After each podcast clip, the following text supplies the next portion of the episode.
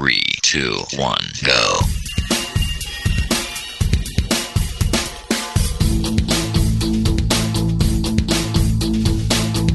Enredando, la informática que se escucha.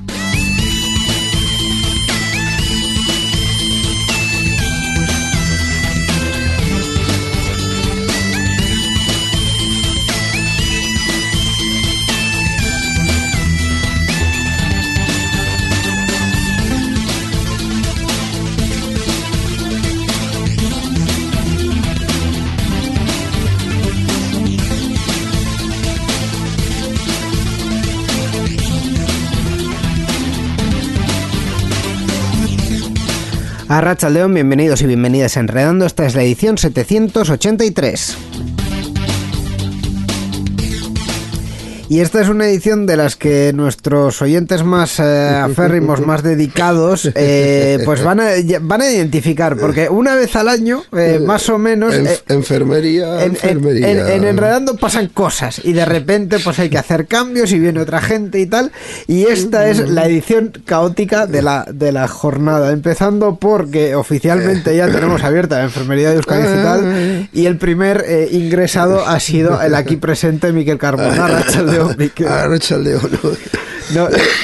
No, no, no. enfermería, enfermería. no, la verdad es que hoy voy a intentar que no hables mucho, ¿vale? Bueno, Vamos a cambiar unas cuantas bueno. cositas. Voy a intentar que no hables Es que mucho. Yo pensaba que me iba a librar antes de que terminara noviembre y por un pelo, por un pelo. Pues vamos a hacer una cosa. En la presentación no digas mucho más, a ver si recuperas un poquito de voz para las eh, secciones y podemos estar ahí un poco, pero eh, en fin, eh, vamos a hacer algún que otro cambio para aliviarle un poco a, a Miquel. Ajá. Hoy Borja tampoco ha podido venir por cosas que no tenemos muy claras, en fin, cosas organizativas. Entonces, en vez de Borja, va a estar en esta edición eh, Gaiska, luego, eh, eh, por, por supuesto, en la sección de videojuegos, que es lo que toca hoy, además de transformación digital con Iñaki Lázaro, pero también en las noticias le, le vamos a tener. Y en fin, dentro de todo esto, pues eh, aquí Miquel, con toda la buena intención, había apuntado que hablásemos un poco de acción de gracias del Black Friday, Eh, del. Cyber Monday, que ha sido eh, tanto el Black Friday como el Cyber Monday estos últimos días,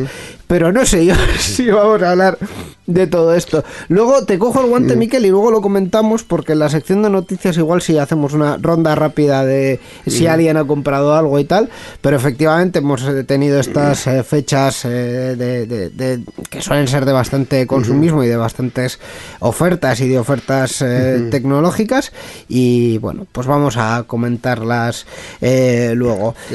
A mí se me sentó mal el pavo. a Miquel se le ha tragado el pavo, Ay, ay. Pues nada, eh, con todo esto no vamos a extendernos más, vamos con todos los contenidos de hoy. Comenzamos. Adelante. Participa con nosotros en Enredando. Envía tus mensajes al email oyentes@enredando.net o a través de nuestra página web en www.enredando.net. También estamos en Twitter. Sigue al usuario Enredadores. Esperamos tus comentarios.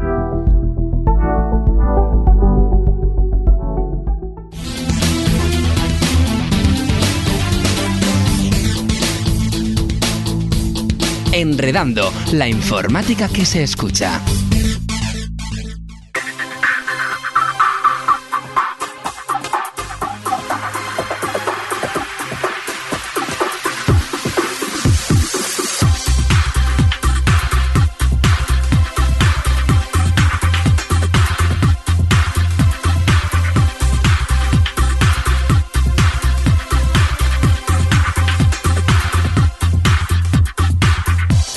Pues vamos a arrancar ya esta edición 783 de Enredando con la sección de videojuegos, que es la primera que por turno corresponde. Así es. Y para ello, pues tenemos como siempre a Gaiska Carmona de Gaming Room que nos va a recomendar un jueguecito. Arrachaldeon Gaiska. Arrachaldeón, buenas tardes. Hola, Gaisca. ¿Qué tal estamos? ¿Qué, qué nos traes hoy? Pues hoy os traigo una cosa que sorprendentemente y contra todo pronóstico no es nada de mi género.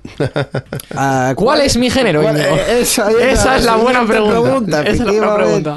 Por poner en contexto, yo juego League of Legends, yo juego Valorant, yo juego Counter, juego shooters, eh, MOBAs, juegos de acción, juegos de velocidad.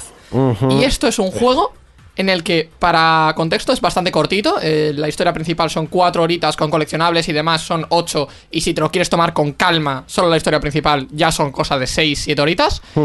Es un juego en el que el protagonista y nadie dice una sola palabra. Ninguna. Ah. Hay cartas escritas, ahora vais a entender el contexto. Hay cartas escritas, pero nadie dice nada. ¿Este juego ha estado por ahí por Gaming Room? ¿O uno muy parecido que tiene esa misma premisa? Creo que uno muy parecido sí, pero este no. Y además por un sencillo motivo, y es que se lanzó el pasado 31 de octubre de este año, hace bien poquito. Sí.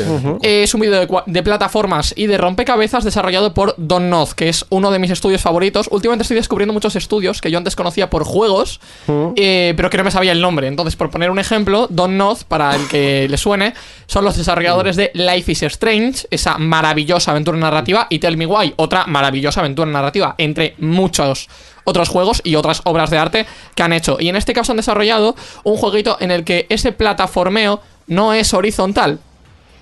No hemos eh, mencionado el nombre No, del no, juego. no lo hemos Todavía no, se llama Husant. Jusant. Muy Husant. bien. Disponible en Game Pass, de hecho, por si lo queréis. Además de en Game Pass lo tenéis. Husan, ¿no? Husant, Miquel, Husant. Además de en Game Pass lo tenéis también en eh, Xbox Series para cualquiera de las dos consolas, PlayStation 5 y Microsoft Windows, efectivamente. También está en Steam y demás, pero yo lo he jugado en Game Pass personalmente. Y eh, gran parte de la magia como tal, la parte del juego, reside en el entorno y en el apartado gráfico, también en el apartado visual. Vamos a hablar un poquito de la historia. Sí. Eh, el lore del juego, como bien hemos comentado, no reside en las voces, sino en las palabras y en los entornos. Vamos a ir descubriendo más acerca de una civilización que residía en una torre, porque ese es nuestro trabajo, es escalar una torre. O sea, noso- por eso digo que el desplazamiento no es horizontal. vertical, nuestro trabajo vertical. es subir, efectivamente. Eh, iremos descubriendo más acerca de la civilización que residía, correcto, pasado. No hay nadie, estamos solos. Estamos solos. Eh, y lo que les ha ocurrido a través de cartas que van dejando personas que pertenecieron a esa civilización. Y el protagonista es que no dice nada. O sea, hace ruiditos de así, mira, he saltado y uh, así un ruido de esfuerzo y demás, pero no dice absolutamente nada. Las cartas se clasifican en dos tipos: las cartas genéricas, que puede ser un aviso que hay en una pared, eh, una entrada de un eh, periódico de algo, y luego están las cartas de eh, una chica que nos explica lo que a ella le está pasando, porque ella eh, lo que está intentando es encontrar la lluvia. Ese es el problema. El problema de la torre es que vive en una torre precisamente por las mareas y demás. Entonces se suben, bajan con las mareas y, y toda la pesca. Pero desaparece el agua, de repente, se va. Que de hecho, si buscáis el término, no me acuerdo exactamente de cuál es la definición, pero si buscáis el término jusant, creo que significa el retroceso, es en francés, el retroceso del mar una vez ha subido la marea, o algo así. Ah. O sea, quiero decir, es una palabra eh, como tal, eh, que de hecho me, me recuerda bastante al japonés, que tienen palabras para determinar párrafos enteros. En plan, esa sensación eh, cuando los cerezos se les están cayendo las flores, lo cual indica la llegada del verano. Con una palabra. Con una palabra, y lo dicen con una palabra o con, o con dos, tres palabras. Es Sí, una sí, cosa sí. muy, muy extraña. Ajá. Y, y esa es un poco la, la magia del juego como tal. Bueno, Jusant en francés es reflujo. Reflujo, eso, correcto. pues eso es el, que- retroceso, el retroceso de las mareas. Efectivamente. Entonces, eh, ¿cuál es la movida? ¿Estamos solos del todo? No. Nosotros estamos acompañados, estamos acompañados perdón, de un compañero que se llama Ballast. Curioso. Eh, que el equipo de desarrollo, de hecho, los de los chicos de Donut, describen como una criatura hecha completamente de agua. Sí que es verdad que tú lo ves y es muy slimy. Es, es- es muy slime. Es muy como plastilina. blandito, blandito. Efectivamente.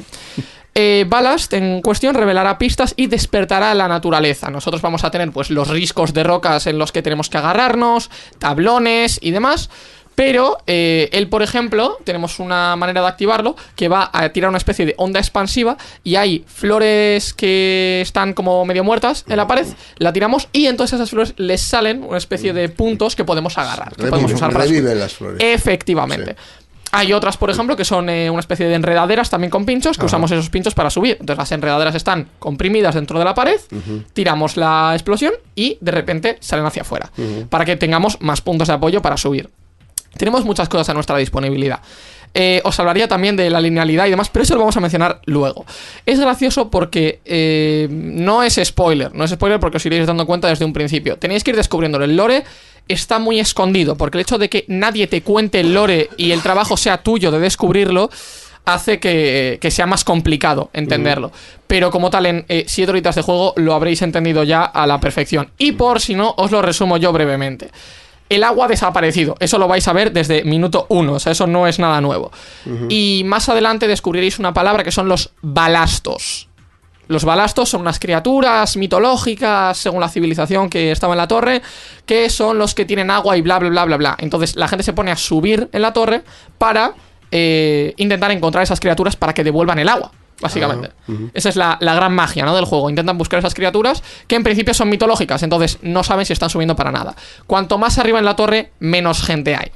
¿Por qué? Porque la gente se está marchando de la torre porque no hay agua. Entonces van para abajo para buscar oasis en el desierto. O sea, que estás en- a, a contracorriente. Efectivamente. No es que vayas a contracorriente, es que no hay nadie, la gente ya se ha ido. Ya se ha ido, vale, vale. Esa es la movida. Y los que no se han ido han muerto. Uh, Eh, es- eso es lo turbio, eso es lo que no te dicen, pero puedes intuir. Entonces, eh, claro, ¿cuál es la movida? Que un grupo de gente que va a una expedición, que es precisamente la chica también que mencionamos, van arriba en la torre para buscar esos balastos, que se supone que están en el cielo. Entonces, claro, ¿cómo llegas al cielo? Subiendo. ya. Esa es la, la gran movida. Y la chica es la que va dejando las cartas. La a- chica va a dejando- medida- a medida que va subiendo. ¿no? Eso es, va dejando su diario. Au. Esa es la movida. Entonces, eh, hemos dicho ya que es un juego de escalada curso y vamos a eh, investigar un poco la jugabilidad. El chico que controlamos nosotros es un vagabundo solitario, Mm. tal cual. eh, y la torre está llena de artefactos y cosas curiosas. La gracia está en que el juego tiene, creo que son seis capítulos. Entonces, cuando vas pasando de zona, tienes cinemáticas y pasas al siguiente capítulo. Cada vez que cambias de capítulo, el bioma, el bioma perdón, cambia completamente. Entonces pasas de una zona más desértica, a una zona en la que, por ejemplo, hay más plantas, a una zona de cuevas, a una zona de desierto, y también hay modificadores. Por ejemplo, en la zona de desierto, cuando estás expuesto al sol en la escalada, la resistencia se agota más rápido. Ese tipo de cosas. En hielo también, lógicamente. Esa es la, la gran movida. Eh, ¿Cuál es la otra cosa? Es un jueguito de escalada, para la gente que sepa escalada. No es mi caso, pero para la gente que sepa escalada. Nuestro personaje tiene cuatro pilones que puede ir colocando, pues por si te caes igual que en escalada. Tú subes un poco, colocas pilón. Subes otro poco, colocas otro, otro pilón. Etc. En nuestro caso, los pilones no son críticos porque en este juego no puedes morir. Por la gravedad que tiene el planeta en el que estamos, eh, al caerte no te haces daño. Ah, Pero eh, sí que es cierto que te caes y pierdes el progreso. claro, Entonces, tienes- claro, Tienes que volver a subir. eso es. Y aparte, los pilones también te sirven para jugar con las físicas. Por ejemplo, yo llego a una zona en la que estoy prácticamente boca abajo y tengo una escalera a 10 metros de distancia. Pues, ¿qué hago? Coloco pilón, me descuelgo, tiro cuerda y me balanceo para llegar a la escalera. Ajá. Juega también con las físicas en ese sentido. No son unas físicas súper complejas, pero sí que es cierto que te sirven para, para sacar los puzzles, es- los puzzles perdón, adelante. Eh, ¿Qué más tenemos? Saltamos con un botón, lógicamente, y cuando estemos escalando podemos mantenerlo para, digamos, agarrarnos, impulsarnos mucho más. En lugar de saltar podemos impulsarnos a una piedra o agarre que haya, que haya más arriba. Pero claro, gastamos más energía. Esa es la movida. Tenemos una barra de de estamina, de, energía, de maná, llamadlo como queráis. Y cuanto más nos vamos moviendo, va bajando. Podemos recuperarla si pulsamos el gatillo izquierdo, o sea, el gatillo, perdón, el joystick izquierdo. Hace literalmente, eh, se sacude el brazo y ya está. Acaba de recuperar casi toda su estamina. Oh. Pero Bueno, sí que... vámonos. Sí, tal cual, tal cual. Pero sí que es cierto que, lógicamente, cuanto más veces hacemos eso, cuantas más veces saltamos y cuantas más, cuantas más veces nos movemos, lo que podemos recuperar se va limitando. Hay un punto en el que, a partir del cual ya no podemos recuperar más. Y si esto lo llevásemos a un nivel infinito en el que estuviésemos escalando todo el rato, habrá un momento en el que la energía consumida total es igual a toda la energía que tenemos. Por ende, no puedes recuperar energía y te caes. Entonces, si tienes un pilón puesto, puedes recuperar parte de ella. Ya. Pero si no, te caes al último pilón que haya. O sea, para adelante.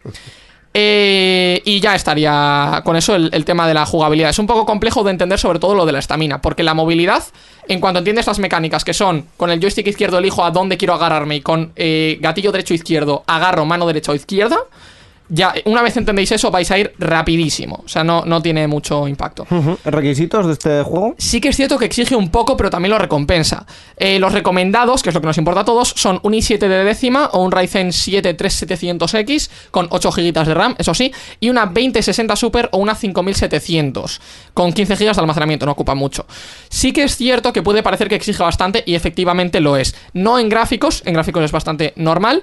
En CPU sí que, sí que tira muy fuerte. Ah. Pero también es cierto que lo recompensa. ¿Por qué? Porque este juego, a diferencia del Starfield, tiene DLSS 3 y FSR 3.0. El hate con el Starfield es Muy mayúsculo. fuerte. ¿Qué quiere decir esto? Que yo con mi 3060 he podido jugar al juego en gráficos máximos con DLSS en calidad, es decir, que no le sube muchísimo el rendimiento a 80-90 frames estables. O sea, quiere decir, es un juegazo y se ve de locos. Aparte, es un juego en el que los gráficos eh, como tal son bastante chibi, son bastante, mm, digamos, de pocos recursos.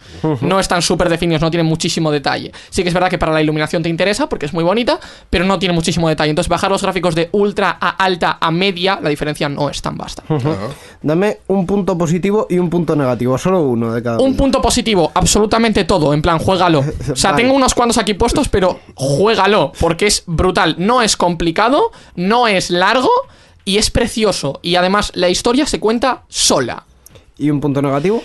El punto negativo en mi caso es eso, lo de la linealidad. Sí que es cierto que tiene ramas, entonces eh, hay coleccionables y hay muchas cosas por hacer realmente, por eso el juego puede durar más del doble de su tiempo.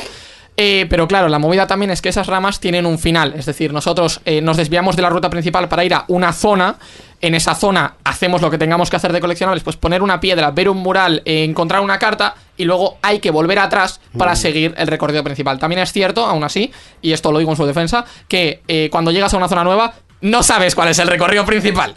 Entonces es muy posible que encuentres coleccionables sencillamente intentando buscar por dónde ir, que eso también es un punto muy muy bueno. Pues esta es la recomendación de hoy, Jusant, disponible para Windows, PlayStation 5 y Xbox Series. Esta ha sido la recomendación de hoy que nos ha traído Gaiska. No te vayas porque sabes que te toca hoy la sección de noticias, así que quédate con nosotros que continuamos. Hasta luego. La informática que se escucha.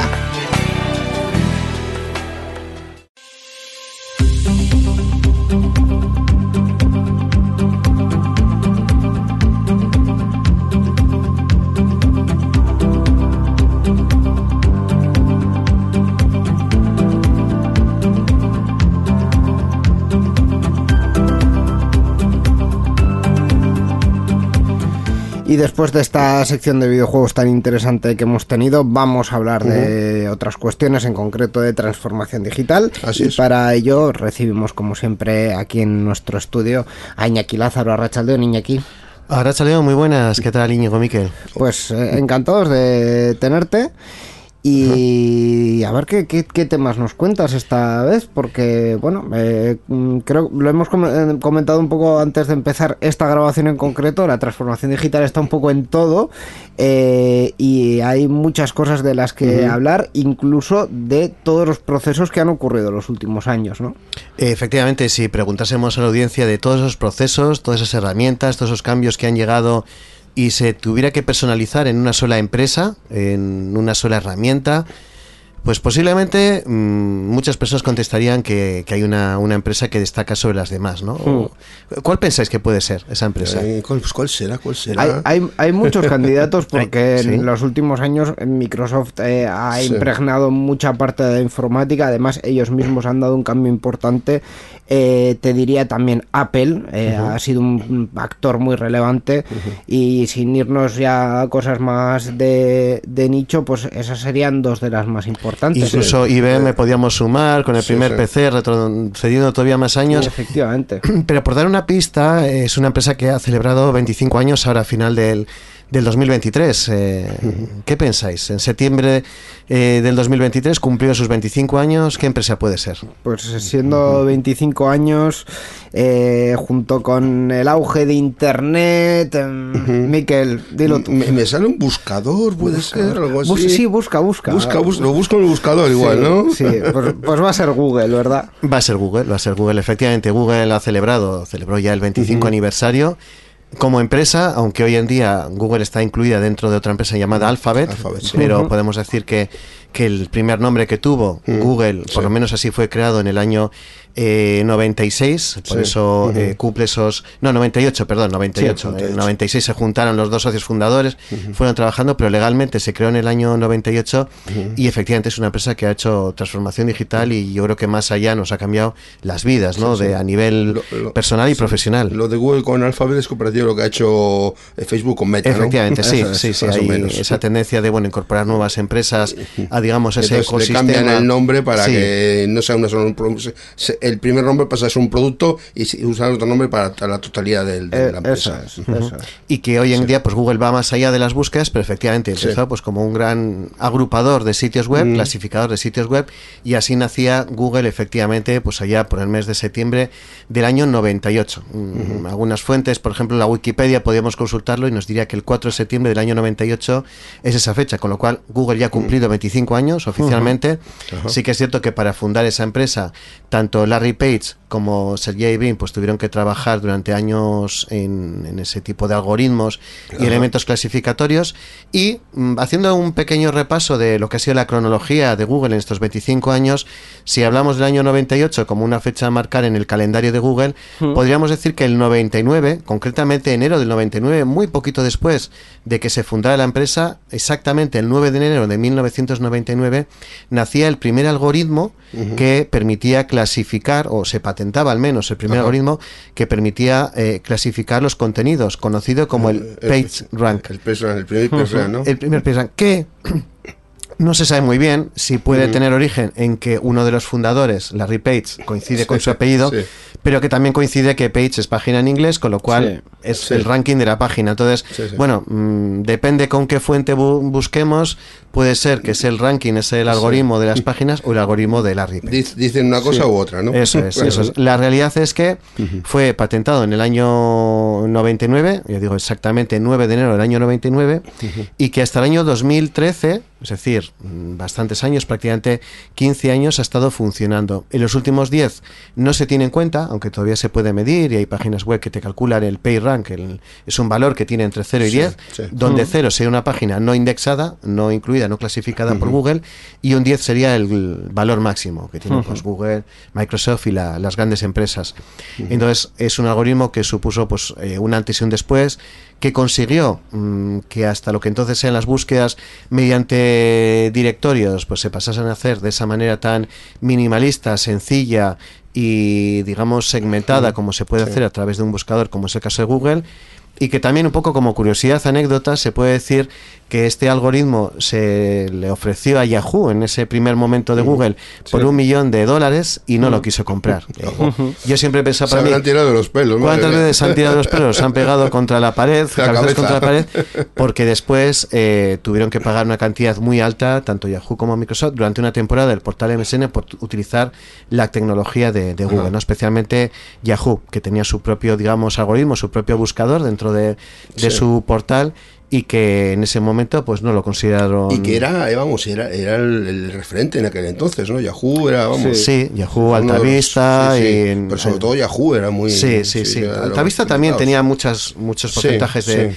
de búsqueda. Ya en ámbito más local, pues estaba Oleo Zu, que luego fueron pues Terra, ¿no? Que también es Sí. otro, otro portal que, que funcionaba pues como un portal de contenidos, directorio y bueno, búsquedas, pero no tan específicas y no tan potentes como, como Google.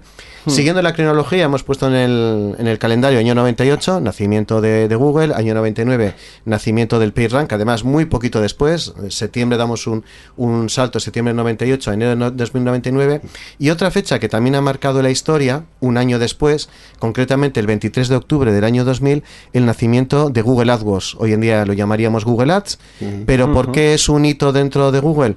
Porque ha sido el elemento, la herramienta que ha permitido pues ganar muchísimo dinero a Google como herramienta digamos publicitaria y la que también pues mm, pudiera pagar toda la infraestructura que supone pues eh, tener un buscador que almacena millones de sitios web en su gigantesca base de datos Mi- con lo cual miles de millones. miles de millones nos quedamos cortos vamos que, Sí. que- que es difícil poner un número Sí, sí. a todos los sitios web que hay ahí incluidos y que y que lleva funcionando desde el año 2000 o sea que son muchos muchos años la ha permitido en- ganar muchísimo dinero medio si Google es multi multi multi multimillonaria en buena medida principalmente es a través de Google Ads eh, Google AdWords en aquel momento cuando nació como anuncios por palabras hoy en día pues todo el ecosistema publicitario que se incluye en, en Google Ads. Sí. yo diría que estas son las fechas, quizás históricamente hablando, 98, 99 y 2000, que en ese primer momento de Google pues han supuesto pues todo un revulsivo y una de las empresas pues de mayor crecimiento que se traduce a fechas actuales a ser, pues, eh, yo diría que, si no la mayor empresa tecnológica, seguro, seguro que entre las más potentes y las más relevantes de- del mundo.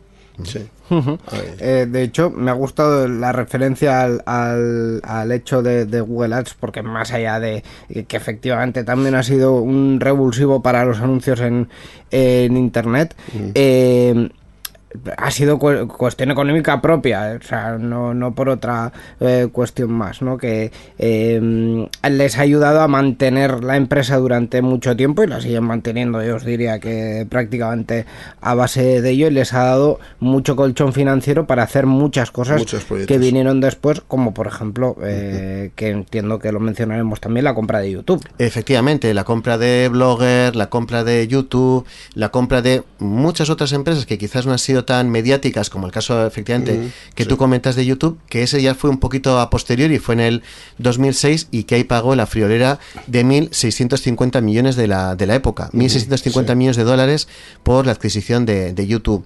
Previamente había comprado también una plataforma como, como Blogger, también previamente había iniciado su proyecto de Google Maps. Y bueno, a partir de ahí, pues eh, Google Play, Mundo Android, eh, Gmail. Mira, Gmail concretamente lo puso en marcha en marzo del año 2004. Es decir, en ese periodo 99, 2000, 2001 hemos concentrado pues tres hitos fundamentales. Marca Google, empresa Google, eh, PageRank, el algoritmo pues que permitió Sí, que, patente, sí. que, que naciera realmente la búsqueda tal como se entiende hoy en día, la clasificación al menos. Eh, en 2000 hemos dicho Google Ads, 2004 nacimiento de Google Mail, el conocido correo electrónico de, de Google que consiguió en no mucho tiempo pues desbancar a, a servicios como Hotmail de, de Microsoft Sí. y otros servicios de correo electrónico. Además desde el principio pues daba unas cantidades de almacenamiento muchísimo más elevadas que cualquier, que otro cualquier otro, servicio de la competencia. Sí, sí, sí, sí. También su modalidad de trabajar por etiquetas en lugar de por carpetas, que luego han sido un poco la fusión, ¿no? Las etiquetas se comportan como carpetas y las carpetas de otros servicios se comportan como etiquetas, pero de alguna manera sí que Google ha innovado en muchos aspectos y en otros, pues como bien comentáis, pues lo ha conseguido mediante aportaciones económicas, ¿no? Pues gran, mm, una de las grandísimas compras que tuvo fue ese 14 de octubre del año 2006 cuando compraba YouTube por esos 1.650 millones de dólares que hoy en día todavía es una cantidad gigantesca y hay que decir que ya lo ha amortizado Sí, con toda sí. la publicidad que, que se incluye Sí, sí, sí. en YouTube. Le costó años, ¿eh? No fue ni al cabo de un año, ni dos, diez años, pero, mucho, pero bueno, tuvo, tuvo que, que hacerlo. Previamente también, por ejemplo, en el 2003 he mencionado a Blogger, pues Blogger fue adquirido a Pyramid Labs, que era la empresa que lo, que lo había creado en, en, en este caso desde Estados Unidos, comprado por, por Google, y bueno, luego otros servicios que se han ido incorporando como, como Google Docs, dentro de Google Drive, eh, Google Calendar. También habría que hablar de fracasos, que también los ha tenido. Seguro que, que, que, que- audiencia se recuerda a, a Google Plus, Sí. a Google Wave, por ejemplo, también recuerdo. Intentos pues por hacer so- redes sociales que no han funcionado. Eso es verdad. Otros que han cambiado como Google Fotos, bueno, muchísimos, muchísimos ejemplos, pero yo creo que es un, un recorrido que, que merece la pena conocer, que hemos resumido en esta sección porque realmente es toda una transformación tecnológica en nuestras vidas. Sí. Yo mencionaría uno más que si no recuerdo mal es eh, el año 2007, al igual que, que el iPhone, que es la aparición de, de Android, que la verdad no recuerdo si fue creación de Google o fue comprado, porque esto ah, siempre con, con Google eh, genera sus dudas, ¿no? Pero en cualquier caso fueron eh, el, el segundo, no, no sé si deciros el primero o el segundo, depende también de, de territorios, pero eh, uno de los dos que tiraron de la nueva generación de, de móviles, de smartphones Sí. y que eh, transformaron del todo el concepto de, de dispositivo móvil hacia lo táctil y hacia eh, unos móviles sin, sin ningún tipo de tecla, con pantallas eh, táctiles grandes, eh, en fin, pues un sistema operativo que sin duda ha sido revolucionario y que también nos ha llevado un poco a la eh, diría la tabletización entre comillas de la informática, ¿no? Los, lo- a, a raíz de eso hemos visto los potenciales de los chips ARM, ha habido muchísimas cosas a partir de, de Android y yo también pondría esa ese Sí, pin. yo también pondríamos. Fue en julio del 2005 cuando realmente adquirió una empresa llamada Android que luego la incluyó dentro de una especie de consorcio de ámbito de abierto, pues para que la comunidad pudiera Sí. contribuir a ello. Se llamaba Open Headset Alliance, que era una especie de conglomerado de fabricantes en el que estaba obviamente el propio Google incluido y que a, a raíz de todos estos nuevos dispositivos que vinieron un poco de la mano de pantallas táctiles, etcétera,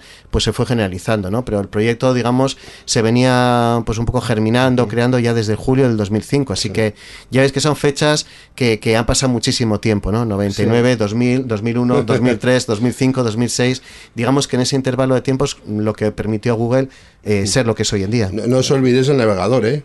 De Chrome. Y, y de Google también, Chrome, el, el proyecto Chromium, que Ha efectivamente... desbancado como, como navegador principal a- Sí, sí. al de Microsoft. Efectivamente. Eh, Chrome ahora mismo está en el mismo punto en el que estaba Internet Explorer cuando apareció Sí. Chrome, eh, lo cual a mí personalmente me, me- me da un poco de pena porque hemos pasado de, de ser rehenes de unos a ser rehenes de otros en el ámbito sí. de la web y del desarrollo web.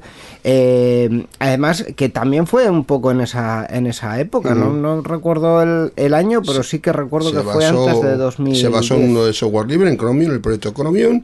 Y, Sí, pero el lo proyecto Chromium y lo adaptó a. No sé si lo compraron también o, o lo crearon. Es, software libre, ¿no? Comprarlo no sé yo si. Sí, sí, es, es software Pues libre, pero es software libre. creo que es un proyecto creado por Google, un Sí. proyecto de software libre creado por Google, creo recordar. Fue creado con Google, pero posteriormente, en el 2008. O sea, por Ah. hablar de fechas, 2008. es, es a posteriori. Ahí había una guerra, la que habéis mencionado, cuando estaba Netscape con Internet Explorer, que al final salió victorioso Internet Explorer, Sí. Inicialmente porque obviamente es el que venía con el sistema operativo Windows, y que poco a poco, desde ese año 2008 hasta la actualidad, Sí. pues Google Chrome ha ido incorporándose en muchos sistemas operativos, si no directamente como Google Chrome, con el proyecto Chromium, que es, digamos, otros sistemas operativos que tienen el motor de, de Google, ¿no? Es, es como el buscador Google que también está presente pues en Mozilla Firefox eh, como navegador. Eso también tiene que quedar claro lo que es el navegador Sí, con sí. respecto a lo que es el buscador. El buscador, es. podemos decir, mm, nació en el año 99 coincidiendo con la fecha del nacimiento de la empresa. En cambio, en el caso de, de- de Google Chrome, como, eh, como lo que sería un, un- un navegador, no un buscador,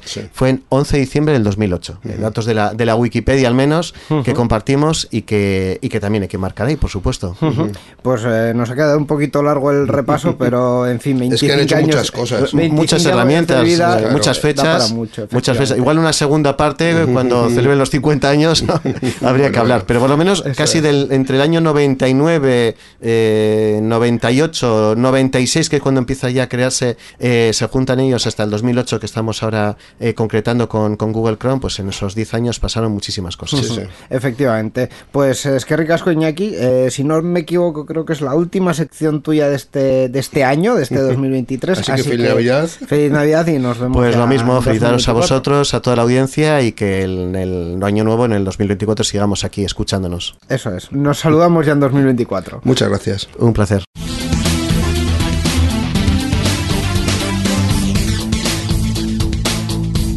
Enredando, la informática que se escucha.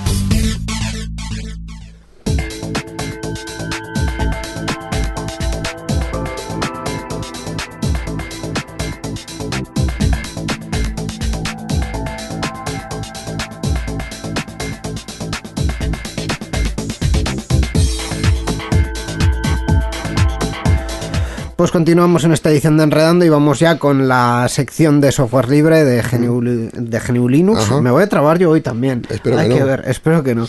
Eh, ¿De qué vamos a hablar hoy, Miquel? Pues tenemos, eh, vamos a hablar de DistroBots, una herramienta de contenedores que permite ejecutar distribuciones fácilmente. Efectivamente, aprovechando el reciente lanzamiento de la versión 1.6.0, en esta ocasión presentaremos y mencionaremos los aspectos más básicos de DistroBox, que según su documentación oficial es un envoltorio, un wrapper elegante para Podman, Docker y o Lillipod y permite crear e iniciar contenedores altamente integrados con los hosts.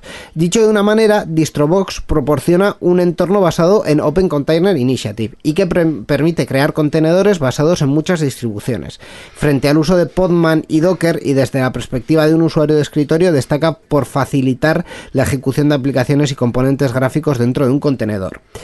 Eh, si habéis estado un poco últimamente siguiendo este tipo de virtualizaciones, pues, efectivamente podemos decir que el uso de contenedores se ha popularizado mucho como forma de poner en funcionamiento múltiples instancias de un sistema operativo en una misma máquina sin tener que emplear la gran cantidad de recursos que necesita una máquina virtual. Hablando de esta versión en concreto, DistroBox ha traído como novedades principales el soporte para Lillipod, una mejor integración con NVIDIA, principalmente CUDA, y mejoras en, en el manejo de la shell eh, des- des- desde la shell del usuario, mejor dicho. Además, ahora los contenedores con permisos de, root configuran correctamente la contraseña del usuario para sudo. También hay mejoras para los soportes de systemd y OpenRC, además de otras mejoras y funcionalidades.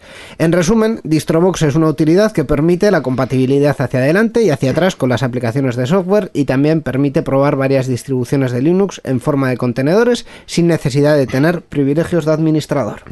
Efectivamente. qué bien lo has hecho, ya. perfecto, te ha quedado perfecto. Muy bien. Y por supuesto, esta noticia llega gracias a Gloop. Efectivamente, el GLUB, que es la asociación en Vizcaya de usuarios de GNU Linux que se dedica a promover el uso de software libre tanto en el ámbito público como en las empresas y usuarios particulares. Y la dirección es eh, www.glub.biz, lo deletreamos como siempre, glv.bi latina z. La informática que se escucha.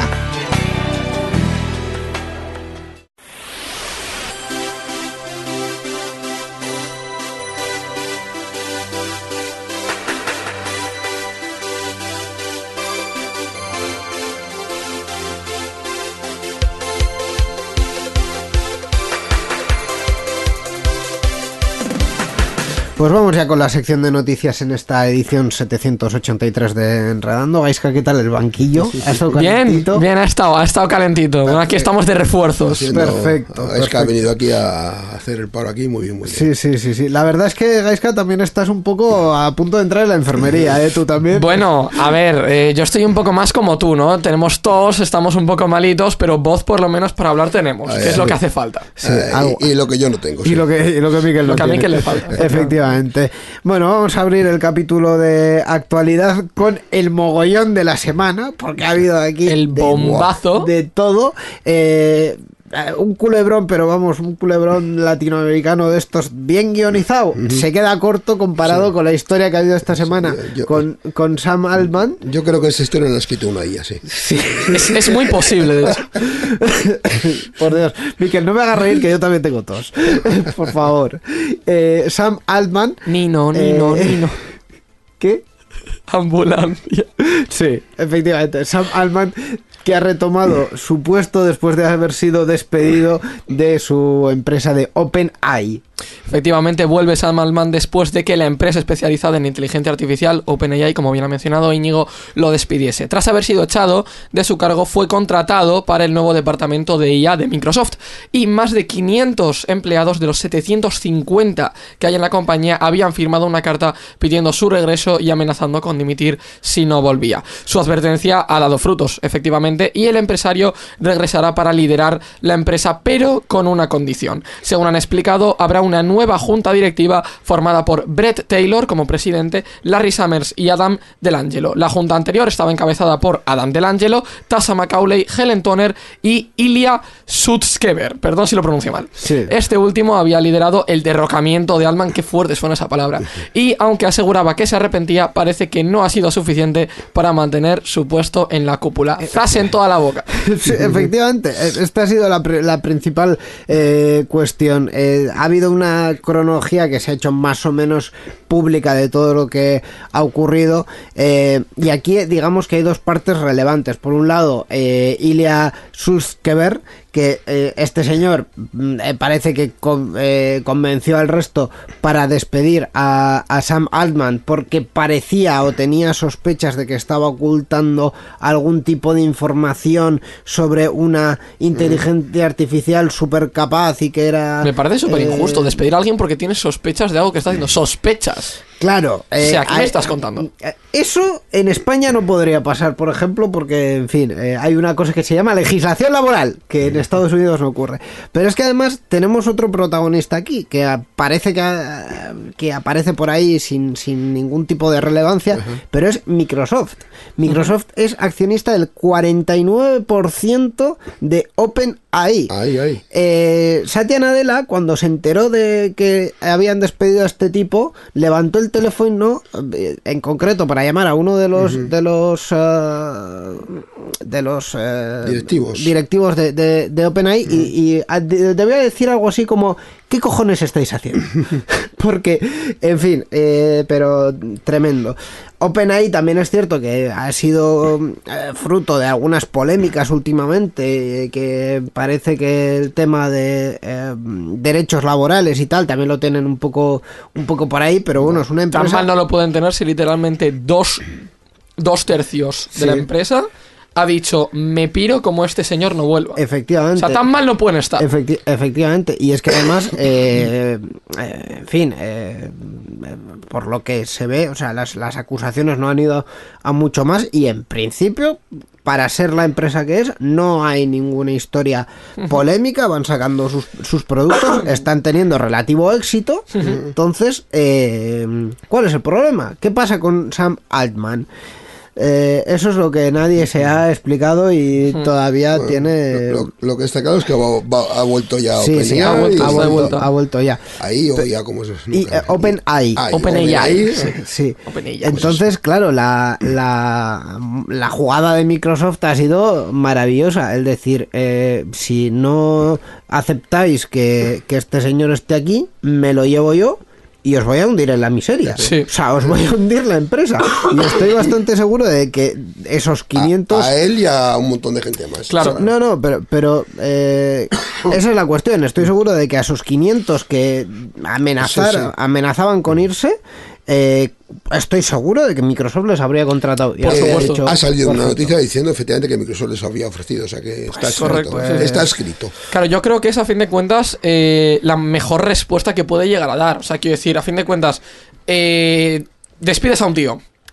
La, más de la mitad, dos tercios de tu empresa dicen o no, o la traes de vuelta o, o yo me piro. Sí. Y ese tío encima lo quiere contratar o está en proceso de contratarlo, tu competencia que encima tiene la gran parte de tu empresa. Claro, O sea, es la mejor realidad- respuesta posible. Se han puesto contra la pared. Que en realidad no es tu competencia, que en Que en realidad, no es tu competencia. están a un 2% de ser los que deciden en esa empresa. Bueno, ya además se decidirán, pero sí. Claro, eh, tú cuando tienes un accionista que es el 49%, a Madre. ver, no enfades al accionista del 49%. Correcto. Sí, sí. En fin, pues... He visto, fíjate, yo reels de Instagram que explicaban toda esta movida en términos muy sencillitos. Sí, sí. Me han sí. encantado. Ha sido una, una movida muy, muy importante.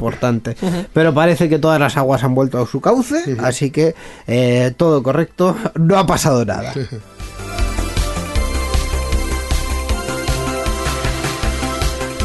Vamos a hablar de otro de los eh, protagonistas de esta historia, pero por una cuestión diferente, porque hay amigos, si no ha habido pocos cambios y pocas polémicas debido a la ley de mercados digitales que ha eh, puesto en marcha la Unión Europea, eh, ahora viene Microsoft y ahora le vienen a Microsoft con la rebaja de siempre, que es la posibilidad de desinstalar Bing y Edge de, de- de Windows Íñigo, ¿tú para qué usas Edge? Eh, para descargar eh, Firefox. Correcto, Chrome en mi caso. Microsoft ha ampliado las aplicaciones propias de su sistema operativo que podrán desinstalarse eh, a su navegador Edge y su buscador Bing. Una novedad que aplicará en el espacio económico europeo para cumplir con la ley de mercados digitales. La vista previa de la actualización no de seguridad de Windows 11 incluye una serie de novedades para adaptar el sistema operativo a la ley de mercados digitales, que será efectiva el 6 de marzo del próximo año. Ah, Por tiempo. Mm-hmm. Perdón. Queda tiempo, queda tiempo. So- Todavía. No, no, mu- no mucho, pero todavía sí. Unos meses. Por un lado, la compañía, la compañía perdón, identificará con mayor claridad las funcionalidades y aplicaciones del sistema operativo en el apartado Sistema del menú de configuración en la lista de todas las aplicaciones que llevarán el indicativo Sistema. Y aunque según Microsoft todas las aplicaciones de Windows se pueden desinstalar y volver a instalar cuando se necesiten desde la Microsoft Store, ha ampliado esta capacidad de eliminar a una lista de aplicaciones que incluye Windows por defecto, cámara, Cortana y fotos pero también la búsqueda con Bing y el navegador Edge. Yo creo que la cámara es algo que no se suele utilizar, honestamente. Eh, puede que a lo mejor en portátiles y demás eh, sí, pero por lo general tiramos de OBS la gran mayoría. Sí. Cortana, y- y de bueno. otras herramientas, eh, al final Teams te la pilla automáticamente y tal. Efectivamente. Es- la aplicación de cámara es buena para probar que la cámara funciona. Correcto, Ya correcto. está. Yo fotos, por ejemplo, sí que la uso muy habitualmente, pero Cortana eh, lo primero que hice fue quitarla del menú. Efectivamente. Al final, eh, mi- Cortana es lo del asistente. Cortana es Alejandra, pero versión Microsoft. Efectivamente. En Microsoft históricamente siempre ha tenido un problema con, con este tipo de cuestiones y, y la Unión Europea. Eh, y yo no hago más que cada vez que se habla de esto recordar que eh, existió una versión de Windows XP que se llamaba Windows XP N Sí. y la versión N era la que venía sin Windows Media Player. Porque hasta ese momento todas las versiones venían con Windows Media Player por defecto y sin posibilidad de desinstalarlo. Y en la Unión Europea les dijo, eh, amigos, esto va contra Eh, competencia. La versión era la que salía al principio, cuando instalabas un menucito con todos los navegadores y tú elegías el que querías o así. Eso, eso fue en la versión de Windows 7, si no 7. recuerdo... mm, no, Windows perdón. 7, el mejor sistema operativo antes de Windows 10. Perdón, sí, eso fue otra, otra actualización que hicieron después en, en Windows 7. Y de hecho, hasta ahora mismo eh, siguen eh, manteniendo la, la- la versión N eh, porque la Unión Europea les exige que tengan esa versión eh, N. Todo lo que tiene que ver con, con temas multimedia, por temas de licencias en la Unión Europea, eh, no existe en la versión eh, N de, de Windows 10, por ejemplo. Íñigo, tú sabes caso. es lo mejor que va a ser. Eh, cu- cuál, qué- cuál va a ser el mejor apartado de que nos permita desinstalar Edge? ¿El qué? Que ya cada vez que se te abra Edge por movidas de la vida no te va a poder decir, porfa, haznos predeterminados, porfa, porfa, porfa, porfa, No, porfa. no, es que directamente no va a existir. Efectivamente, y que nada. cuando quieras cambiarlo no te va a decir, te recomendamos que lo pruebes antes de cambiarlo, que no. Es, esta- que no. es que esta batalla de verdad es más vieja que el tiempo. Es, es aburridísima porque al final es Microsoft jugando a, a hacer trampas. O sea, es. es- es, eh, porque sí, la versión N era por el, por el, por el reproductor de, de mm, multimedia. Pero es que en realidad lo que les dijo la Unión Europea eh, es eh, no pongáis nada por defecto que no se pueda quitar. Entonces, si no es fundamental del sistema operativo y el navegador no es fundamental del sistema operativo. Lo han hecho, lo han hecho fundamental.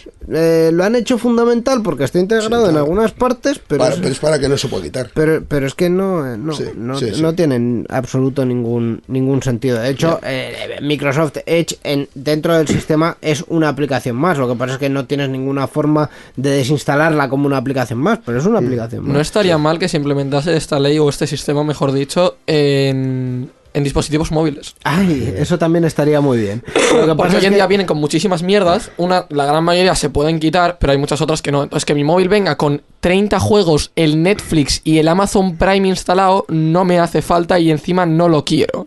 Claro. Pero eh, que encima vengas con cosas que no me sirven de nada, que no uso y que no puedo quitar. El problema de eso, el problema entre comillas, es que en los dispositivos móviles no hay una predominancia de sistema operativo tan clara. Es decir, sí que es cierto que, que Google está siendo investigado por otras cuestiones en- de- del sentido de que eh, les prácticamente obligan a los, a los eh, fabricantes de hardware a poner su sistema operativo, pero eh, en este caso sí que está un poco más partida la cuestión porque si no te gusta, pues siempre tienes el iPhone, que sí te permite desinstalar un montón de aplicaciones. Y uj. Eh, entonces, pues eh, ahí hay un problema menor de competencia del que hay con Windows, que Windows pues es, es todo, o sea, no hay, no hay nada fuera de Windows. Linux. Eh, estaba siendo sarcástico porque efectivamente sí hay que vida aparte de bueno, Windows. pero se- hay que reconocer que es mayoritario y en fin. Sí. sí, Uy, sí. no- no me encendáis. no me encend- Vamos a dejarlo aquí porque me estoy encendiendo ya. Porque es lo que se me ha venido a la cabeza es administraciones públicas. Así que vamos a dejarlo aquí. Bueno, no,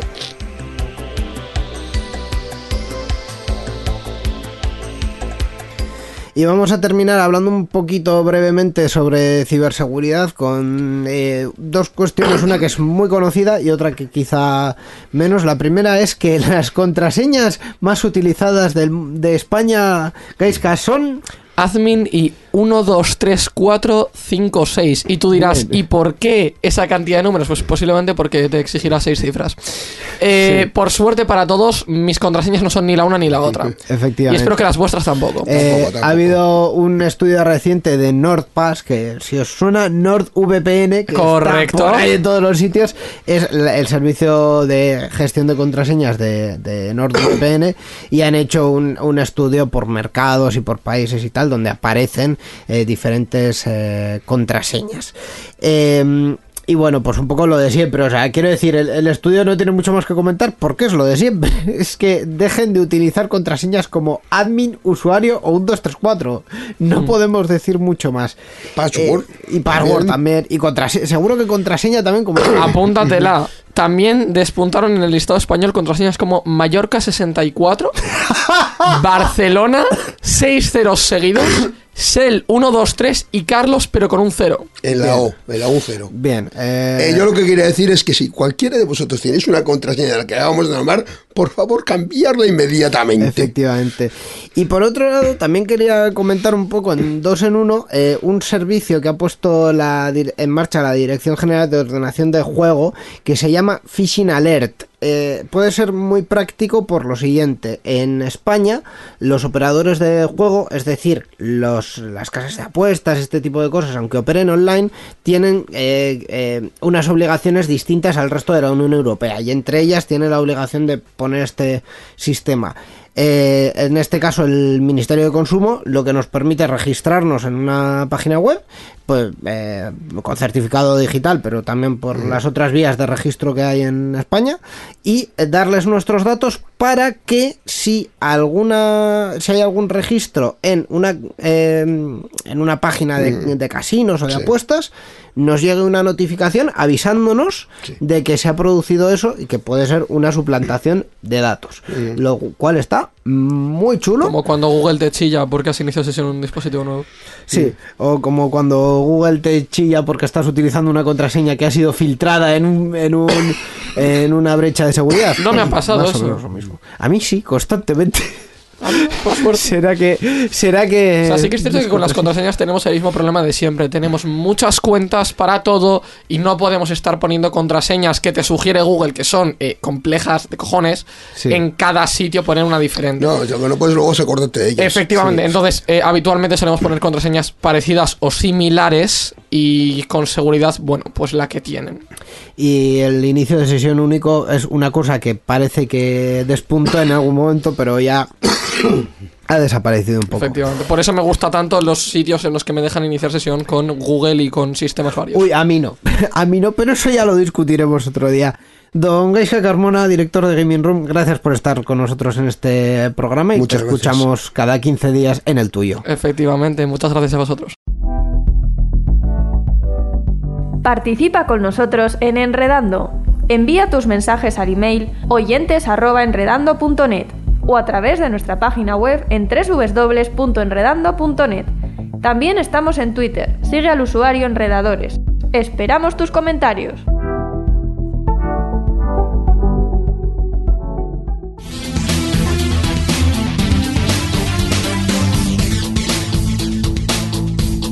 Enredando, la informática que se escucha.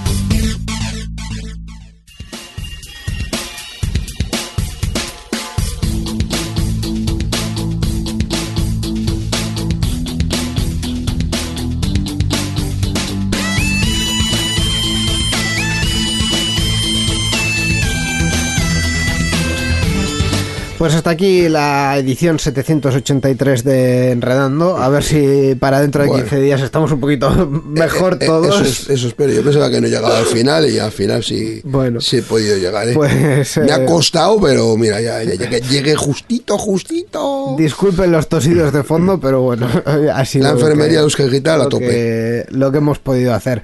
En fin, eh, pues eh, nada más eh, por hoy. Estaba repasando un poco lo que hemos eh, porque, en fin, ha sido un programa bastante interesante y con bastante chicha. Y nos vamos a ir, pues como siempre, con un track, con una canción que está creada exclusivamente por ordenador, en este caso de la Party Deadline de 2023. Es una party de, de- que se celebra en Berlín, en Alemania. Estamos escuchando The Day After de Bacter, Ginio y Saga Musics. Hasta aquí esta edición de Enredando. En 15 días más. Es que recasco. Agur. Agur.